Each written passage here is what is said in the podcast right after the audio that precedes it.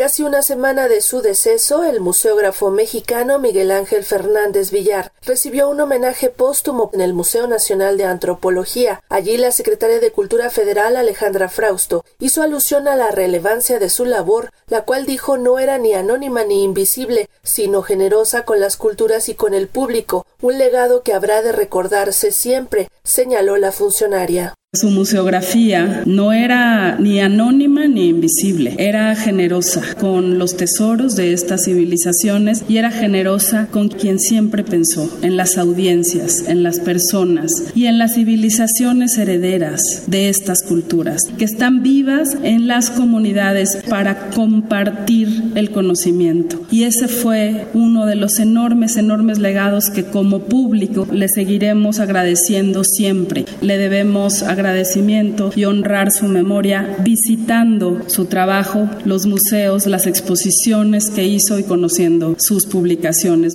El último adiós a quien fuera historiador y conservador en el Palacio Nacional, además de creador de las museografías de recintos como los museos del Templo Mayor, del Vidrio, Internacional Barroco y de Sitio de Palenque, Participaron figuras del ámbito cultural como el director del Museo del Palacio de Bellas Artes, Miguel Ángel Fernández Félix, así como los exfuncionarios Enrique Ortiz Lanz, Teresa Franco, Sergio Raúl Arroyo y Sari Bermúdez, quienes acompañaron la sesión solemne en la que el director del Instituto Nacional de Antropología e Historia, Diego Prieto, reconoció los aportes de Fernández Villar, a quien definió como baluarte y promotor de la cultura. Es un día de luto para la museografía mexicana él aportó sin duda mucho para el desarrollo de la museografía. Elina pierde sin duda a un baluarte, un gran promotor cultural. Dejó inmensa cantidad de museos y nos demostró que los museos pueden ser sin duda un lugar de reunión, de encuentro, de identificación y a veces, como decía él, hasta mejor que ir a misa.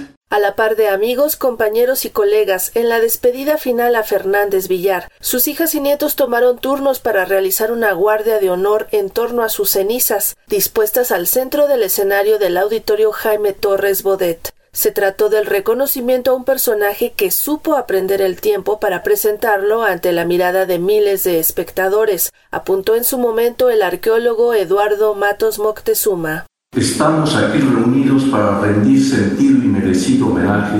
a un personaje que supo aprender el tiempo para presentarlo ante la mirada de miles de espectadores que de esta manera lograban penetrar a través de los objetos en los entresijos de la historia. El nombre de Miguel Ángel Fernández Villar quedará ligado a la historia de los recintos museísticos mexicanos, para los que trazó un perfil moderno y universalista, acotó Salvador Rueda Smithers, director del Museo Nacional de Historia Castillo de Chapultepec. Suyo ha sido el camino de la búsqueda, de la audacia del constructor que levantó en nuestro país la idea del museo como lugar donde se narran historias, como mirador más allá de los nacionalismos. Él habló siempre del museo como casa de la memoria del mundo. Quedará, sin duda, su nombre ligado a la historia de los museos mexicanos, no solo por sus imprescindibles libros que dan cuenta de la evolución museística, sino porque con su inteligente esfuerzo trazó el perfil moderno, universalista de nuestros museos para Radio Educación, Sandra Karina Hernández.